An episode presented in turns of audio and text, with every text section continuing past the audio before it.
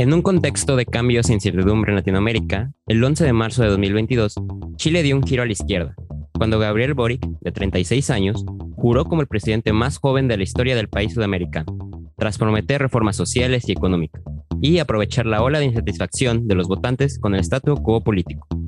La llegada de Boric al Palacio de la Moneda supone un cambio radical con respecto al expresidente de centro derecha, Sebastián Piñera, un cambio político que ha despertado la esperanza de los sectores más progresistas del país, así como el temor de que las décadas de estabilidad económica chilenas sean atacadas.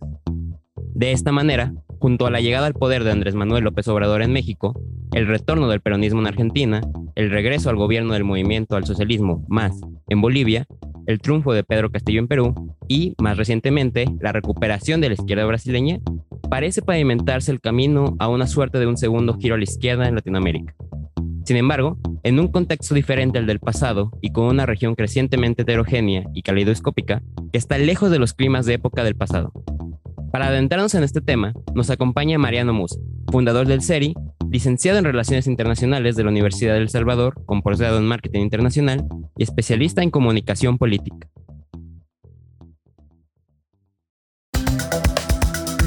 Este es un podcast producido por el Centro de Estudios Estratégicos de Relaciones Internacionales, CERI.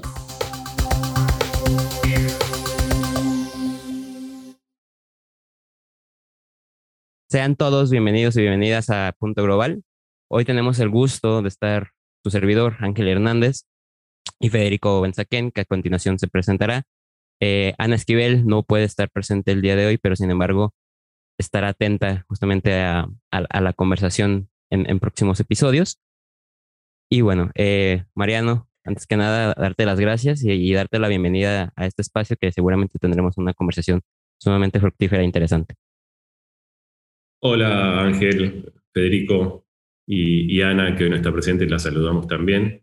Primero, felicitaciones por este espacio, Ángel, Federico y Ana, que están haciendo y creando y creo que es fundamental el tratar de llevar los temas de agenda del día a toda América Latina y a todos los espacios que puede llegar este podcast. Así que mis felicitaciones y muchas gracias por, por invitarme a ser parte de esta discusión que creo que es fundamental y este tema de agenda sobre América Latina y el giro que está dando y lo que está ocurriendo y va a ocurrir en, en Chile hoy en día. Buenas tardes, Mariano. Un gusto tenerte acá eh, para analizar este tema tan interesante. La primera pregunta que nos gustaría hacer con respecto a este tema es, bien, teniendo en cuenta la historia chilena desde el regreso a la democracia y que hasta hace unos meses este triunfo parecía prácticamente improbable, tratar de entender cómo, eh, cómo llegó Boric al poder. Es decir, qué, qué significa el triunfo de un candidato de izquierda eh, hoy en Chile, eh, qué representa. Bueno, Federico, la verdad que hoy tenemos en los medios bastante información sobre Boric, se escucha mucho, se habla mucho de él, porque tiene varias particularidades, su juventud, eh, su forma de expresarse, cosas que ha dicho sobre su vida personal, cómo ha llegado, si bien tiene una carrera política larga, eh, es bastante particular también, ¿no? Porque empezó en la universidad, su carrera política, después con los movimientos estudiantiles, en el 2011 fue uno de los principales dirigentes de, todas las protestas que hubo en Chile, las cuales catapultaron muchos de los que hoy los están acompañando en el gobierno. Eh, fue diputado por su región, él es oriundo de Magallanes, de Punta Arena, una región bien al sur, casi lo más austral de, Chile, para, para, los argentinos que conocemos, es cerquita de, Tierra del Fuego, casi a la misma altura, para que tomen dimensión de un espacio totalmente alejado, con una clase media, media alta acomodada de su familia, colegios privados que ha participado, y luego fue a vivir a, Santiago, donde, Santiago de Chile, donde hizo su carrera eh, universitaria, la cual no terminó. Eh, estuvo muchos años cursando en la universidad, pero no la, no la ha terminado. Es una de las críticas que se le hace, ¿no? Porque no terminó su carrera. bueno, gana la diputación en 2013 presentándose como independiente, eh, luego de hacerse reconocido por, eh, como dirigente estudiantil. Eh, no, no, no tiene grandes transformaciones desde, desde el Poder Legislativo. En el 2017 participa de un nuevo movimiento, se crea el Frente Amplio, lo cual lo, lo lleva a ese frente a formar parte de la tercera fuerza política de Chile, 2017, donde gana nuevamente Piñera. Eh, tenemos que entender un poco el contexto de Chile, ¿no?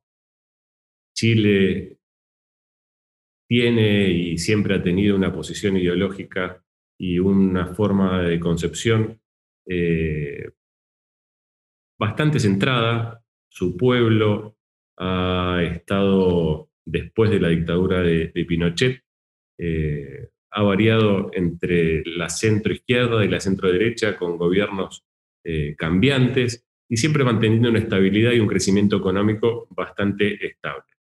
Sí, Chile es uno de los países más desiguales de América Latina, es un país que no produce eh, y no tiene una producción propia de muchos elementos. Después vamos a profundizar un poco cuál es el contexto de Chile, su producción, eh, sus exportaciones, su forma de, economía, pero eh, en este contexto de un gobierno nuevo de Piñera, el cual cae en desgracia en el 2019 por las desigualdad, a esto me refería antes, la, desigualdad social, descontento por muchas, muchos sectores de la sociedad, y en el 2019 todos recordarán las revueltas que hubo a partir de eh, la suba de un boleto estudiantil y una sociedad que estaba anestesiada se despertó de golpe. Meses y meses de revuelta que empezaron por Santiago y se transformaron eh, en protestas a lo largo de todo el país. La sociedad no, no se quedó quieta. Eh, hubo un exceso de violencia por parte de carabineros, participaron también las fuerzas militares, toques de queda, y la gente siguió saliendo a la calle eh, protestando y tratando de, luchar y bregar por muchas injusticias sociales que pensaban que tienen en, su país. Eh, Piñera tiene que hacer un rápido giro en, su política, propone una nueva agenda social, un cambio social, brinda concesiones. Eh, hay que entender un poco la estructura del Estado eh, chileno, el cual es un, en, cierto caso un extremo de liberalismo en algunas políticas que implementan desde su agenda. Una de, las principales, de los principales motores, motores rectores de, de Chile es que el Estado no puede participar en, ningún movimiento, en ninguna, ningún desarrollo que necesite los chilenos si hay una empresa privada que tiene algún interés o lo puede solucionar. Entonces, esto nos marca eh, un vértice importante, el por qué el Estado siempre se maneja a un costado y la falta de incursión en la parte educativa y en la parte eh, de salud principalmente dentro de, Chile. Una sociedad que, como decíamos, es una de las más dispares de, América Latina, que en el 2019 genera estas revueltas, este cambio, eh, esta necesidad de, cambio y de una mayor justicia social, eh, que se ve atenuada por el por la pandemia. 2020 comienza la pandemia y cesan las protestas, los movimientos, pero la sociedad quedó encendida, quedó descontenta. Hubo, otra propuesta de Piñera de un cambio constituyente, lo cual calmó un poco a la sociedad y pateó la pelota para adelante, pero la elección que iba a haber el año pasado ¿no? la que hubo el año pasado, iba a hablar sobre un cambio. la persona que eh, esté enfrente y represente de mejor manera lo que está buscando la sociedad se plasmó en Gabriel Boric, que viene de, hizo una interna con el Partido Comunista, en primera vuelta salieron segundos abajo del candidato de derecha, Cast, eh, y en segunda vuelta, poniendo a Cast eh, y, personificándolo con eh, atributos extremos, lograron unir a toda la sociedad que no le gustaba lo que Cast podía llegar a representar y votó toda la centroizquierda, la concertación, el Partido Progresista, el comunismo y todos los partidos del ala de centro y centro-izquierda hacia Boric. Y así Boric llega a, la, presidencia, ¿no? En un contexto de crisis económica, en un contexto que venía de una revolución, por decirlo de alguna manera, eh, y una, movilización de la sociedad y con descontento en, varias, eh, en varios pedidos y reclamos que la sociedad no estaba no estaba sintiéndose satisfecha. Eh, y llega sumando minorías, distintos grupos que no se sentían representados, y Boric los pudo representar, pudo juntar muchas minorías que se sintieron partícipes de su candidato. Así es como llega, así es un poco el, perfil de él, eh, el cual ya ha comenzado bastante agitado, pero me parece que la perspectiva y la esperanza que representan los jóvenes principalmente es bastante grande eh, en, Chile y, en América Latina. Bien, eh, me parece muy interesante este pequeño recorrido que nos hiciste, Mariano, para entender eh, cómo se da esta nueva situación, este nuevo liderazgo en Chile. Me pareció muy interesante particularmente cuando hablaste del despertar de la sociedad chilena, que eh, relacionado a la crisis que hoy se ve cristalizado en la llegada al poder de un presidente de izquierda como lo es Boric, con características y, eh, particulares y el hecho particular de que no forma parte de uno de los partidos eh, tradicionales chilenos, que lo hace muy relevante y se destacó como un, eh, como una novedad en toda Latinoamérica. Sí, totalmente. Ellos se presentan como la fuerza de cambio, todo el frente amplio que han generado y la asociación con los nuevos partidos.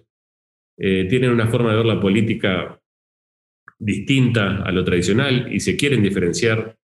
Se manejan mucho desde lo simbólico, Quizás en lo operativo han tenido algunas falencias desde el inicio de su gobierno, que es muy reciente hasta hoy, y ya han tenido algunas críticas por parte de la sociedad. Al despertar tantas esperanzas también, en los jóvenes principalmente, también puede llegar a despertar resquemores, si no puede lograr plasmar todo lo que está representando ah, en el corto plazo entonces la esperanza se transforma en desazón muy rápido si no llega a transformar estas promesas eh, que algunas ya no las está cumpliendo en muy poquito plazo. ¿no? Y la situación social y política de Chile hoy es complicada desde lo económico. ¿no? Chile tiene una concentración de la riqueza, una de las más grandes de América Latina. Para, para hacer una comparativa, hay cinco empresarios que son muy poderosos y tienen la mayoría de los medios y de comunicación y empresas, no, no, por el hecho que esté mal, sino para entender eh, la concentración de riqueza, cómo, se da en este país, que es bastante particular. Eh, una gran desigualdad en, en, la sociedad, ¿no? Mucha gente tiene poco acceso a los beneficios que puede llegar a, tener por parte del Estado o trabajo o llegar a, tener una situación acomodada hay una poca diversificación de los productos de exportación. Chile, el 70% de sus ingresos es por la minería, cobre principalmente, después exporta eh, frutas, eh, verduras y salmón. Eh, su economía se basa en tres o cuatro variables que no, salen de ahí, entonces varía mucho con los precios de los commodities y, su, y la economía global cómo funcione. Eh, la mayoría de los productos que consumen los importan, entonces las balanzas comerciales a veces son difíciles de, mantener y no tiene un proyecto distributivo de país eh, muy generoso comparado con el resto de América Latina, por decirlo de alguna manera. Tiene un alto costo de vida, es el segundo país con el mayor costo de vida de América Latina después de, de Uruguay. Y esto que te decía que es algo de la Constitución y que se quiere tratar en el nuevo cambio de Constitución, que eh, desde 1980 el Estado interviene en muy pocas cosas que son de beneficio para su población. Eh, así que la sociedad chilena, después de esta revuelta, está esperando cambios y transformaciones que no sabemos si va a poder llegar a, plasmar la Boris para contentarlos y a su electorado conforme, o va a tener que moderar sus propuestas para tratar de hacer un gobierno eh, que sea más fructífero o acuerde con los distintos sectores de la economía y de la sociedad. Eh, en, en lo gestual, el poner un ministro de Economía que fue presidente del Banco Central de Piñera, aunque venga del Partido Socialista en sus orígenes, es un, indicio y es una señal para, para mostrar una moderación. Y Chile es un país donde no se pueden generar políticas extremas para, un, para una tendiente ideológica ni para otra. ¿no? Eh, me parece que un presidente, como, como hablaban de antes, de una corriente izquierda, eh, en la economía siempre va a tener que pactar y no, no va a ir en contra del mercado, no va a ir en contra del el trabajo en conjunto con el empresariado local. Eh, sí, muy interesante, Mariano. Justamente también quería resaltar este tema que, que comentábamos de la sociedad despertada. Y además de que, de que despierta la sociedad, yo añadiría que, que está hambrienta también de, justamente como venimos diciendo, de mejores condiciones de vida. Eh, me quedé con algo que, que, dijiste, ¿no? Sobre que en el periodo de Piñera como que se trató, se trató de, de patear la pelota para adelante, pero a veces es muy complicado eh, cuando tratar de patearla y, y, la cancha es sumamente desigual, ¿no?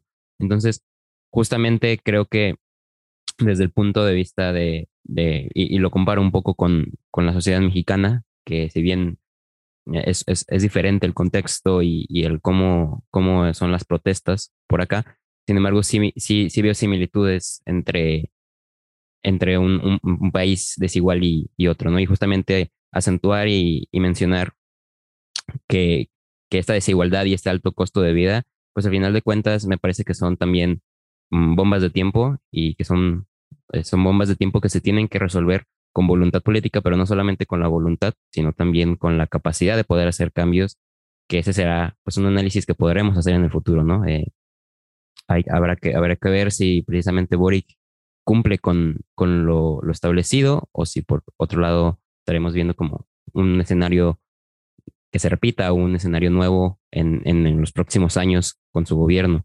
Y justamente queríamos eh, hablar sobre, sobre Chile en, este escenario latinoamericano, porque nos parece sumamente relevante no solamente ver el caso chileno, sino ver cómo se está configurando la, la región con, con este triunfo ahora de, de Boric y es que el, triunfo de, de Boric y, su agenda vuelven a poner el foco en la izquierda en América Latina, sin duda, que llegó al poder, en, como, como contamos, en gran parte del continente a, principios de siglo, pero que, que, decayó en la última década, ¿no? Entonces, eh, teniendo en cuenta las condiciones económicas más favorables de la región y el recomendamiento de, de las agendas que están en constante cambio en cuanto a temáticas y perspectivas, tenemos dos preguntas, pero primero quiero que analicemos eh, una que es qué potencia tienen hoy las izquierdas de la región y, cómo se relacionan unas con otras y también ¿cuán cohesionada está la izquierda? Eh, sabemos que ahora abarca desde, desde Boric hasta líderes que muchos consideran autoritarios como Nicolás Maduro de Venezuela o Daniel Ortega de, Nicaragua. ¿Y en qué se parece esta situación a la de hace dos décadas? O si por otro lado tiene unos cambios muy dispares entre sí en, temas de cohesión y, y, de cómo se maneja el, escenario en la región. Sí, Ángel, eh, lo, que comentabas de, México es fundamental. El proyecto de Boric hoy está muy encaminado a que lo fundamental sea la recuperación de la economía y con su política internacional y su relación con eh, los distintos países de América Latina se ve un nuevo eje que yo no creo que sea un nuevo movimiento similar al que se dio al principio de los 2000, donde había un trabajo más eh, en asociación entre Lula, Chávez, eh, Néstor y Correa en, los países de Sudamérica. No es lo mismo lo que fue después, el trabajo entre Cristina, Dilma eh, y Maduro.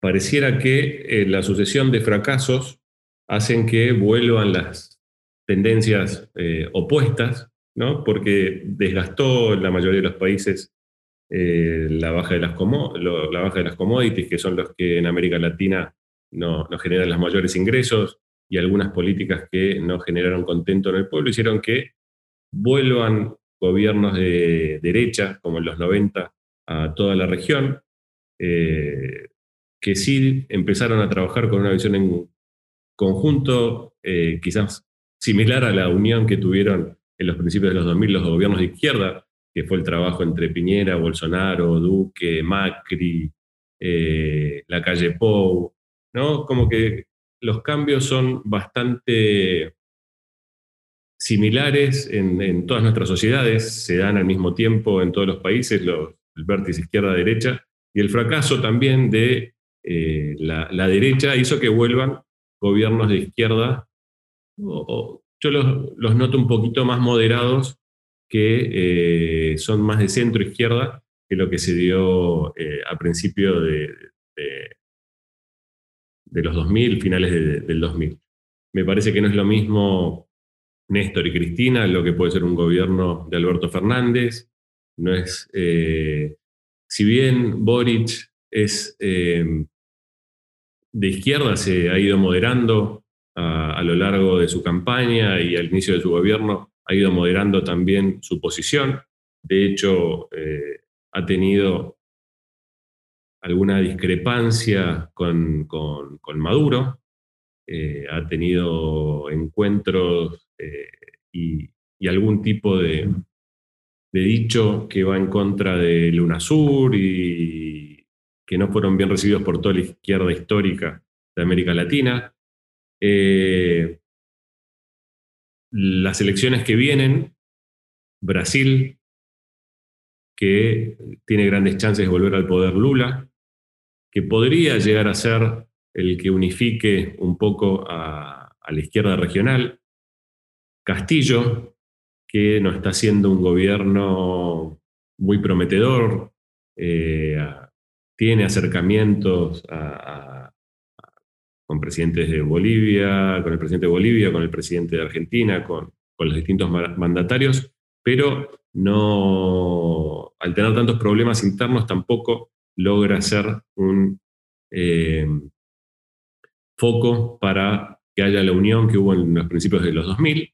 Y AMLO, tu, presidente Ángel, que sus primeros años de gobierno tuvo una política exterior eh, mirando solamente hacia el norte.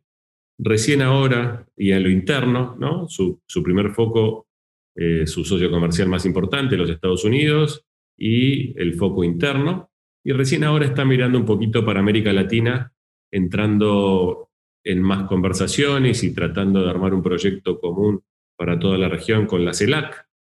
Eh, pero no creo que haya el mismo tipo de unión en, en, la centroizquierda o en las izquierdas de América Latina de ahora, como la que hubo en, principios de la década del 2000.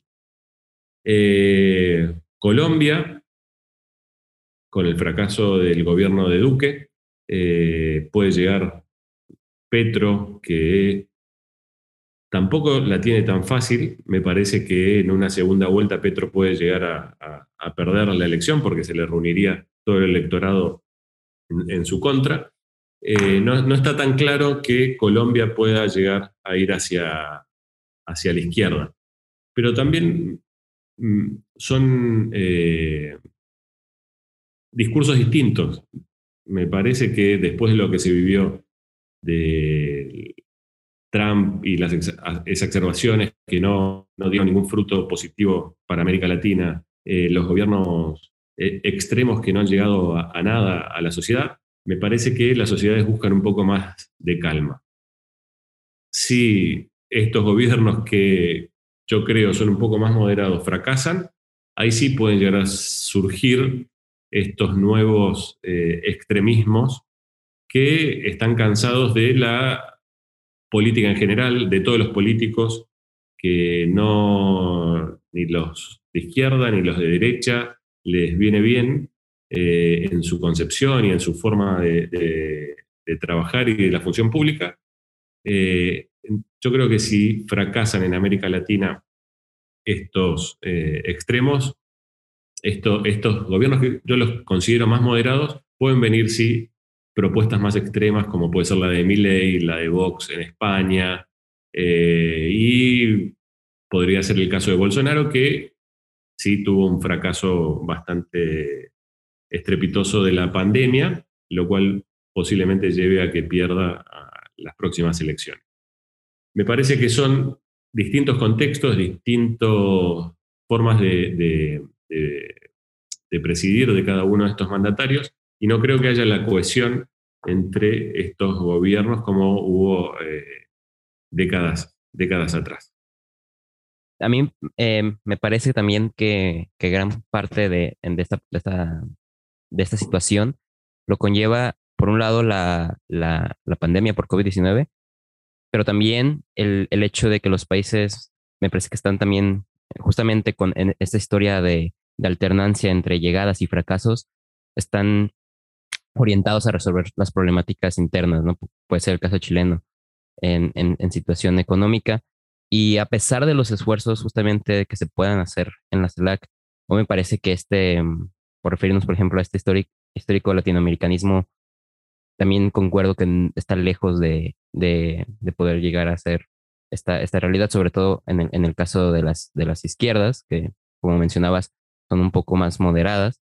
Y, y sí, o sea, en, en cuestión también que, quería resaltar de, de, los problemas internos, por ejemplo, el caso, el caso mexicano, que efectivamente es una política muy hacia el norte y, hacia Latinoamérica es, es, es, menor a veces el, el diálogo y también hacia la parte interna, ¿no? Eh, el caso mexicano es una constante lucha entre el gobierno y a veces los medios de comunicación, a veces la, los otros partidos que están buscando eh, entrar en el poder en las próximas elecciones en el país. Entonces, a veces la atención realmente se centra más en solventar problemas políticos internos, ni siquiera llegando a, temas de, gobernanza como tal del, territorio, pero me parece que ese es un, punto muy determinante y que sin duda estas, estas problemáticas la pandemia las ha venido a afectuar, aunque estamos un poco en un escenario ya muy diferente al que estábamos al inicio, pues no ha terminado, ¿no? Entonces, seguramente en temas económicos, en temas sociales, seguirá siendo un, un punto muy importante a considerar y que creo que también puede marcar la agenda y, el éxito o el fracaso de estos gobiernos. Sí, totalmente. Eh, casi ningún gobierno ha ganado una elección en la época de la pandemia, ¿no? Las sociedades, la mayoría las tomó como un fracaso. Eh, era algo desconocido, algo que ningún gobierno sabía cómo tratarlo.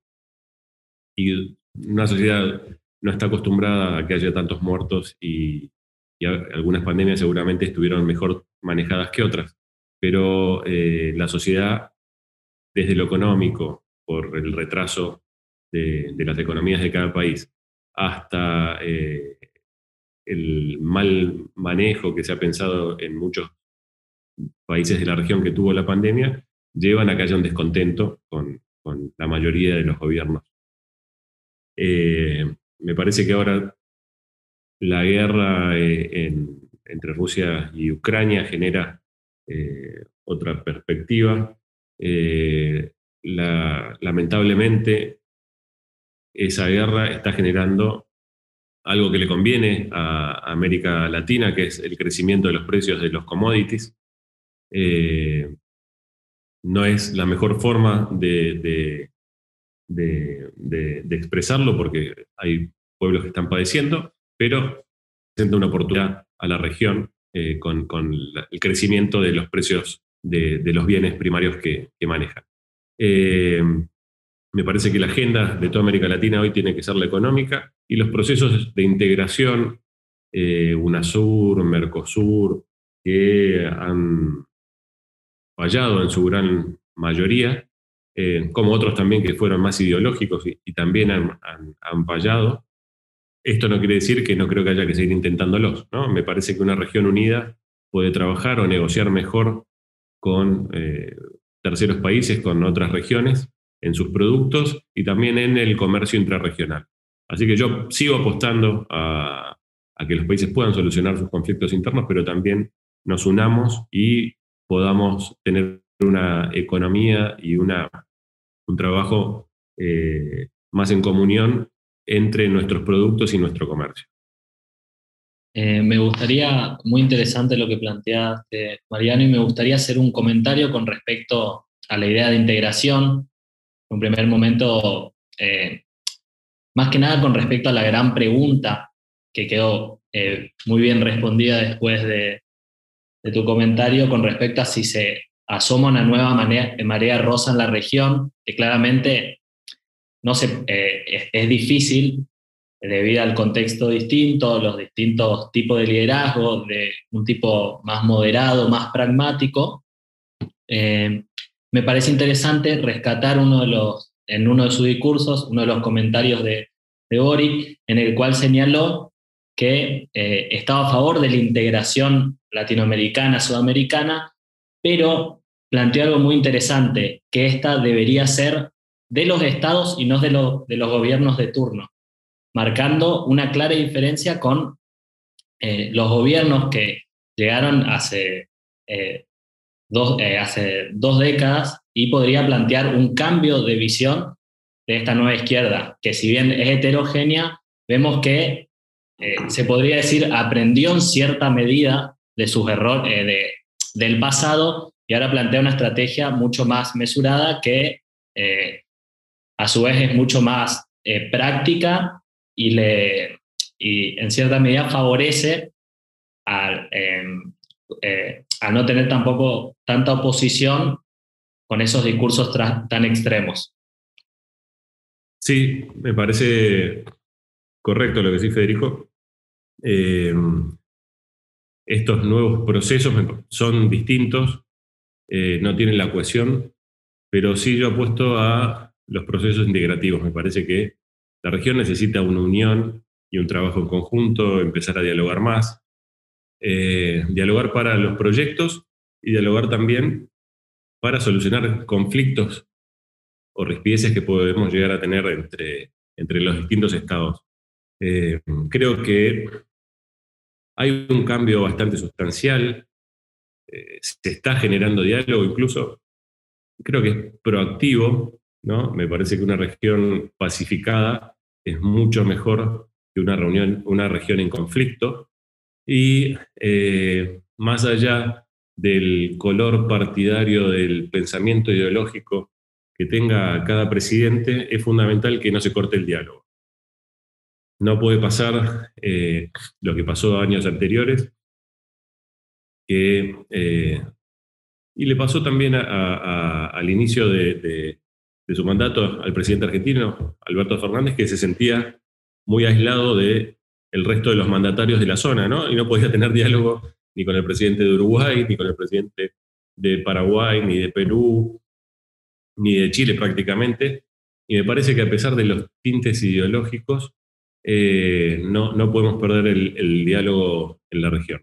Creo que eso sí, AMLO, eh, Manuel López Obrador, lo, tiene diálogo y trabaja o trata de, de tener diálogo con todos los estados sin ningún problema y tiene una bajada política diaria en sus mañaneras eh, constantes.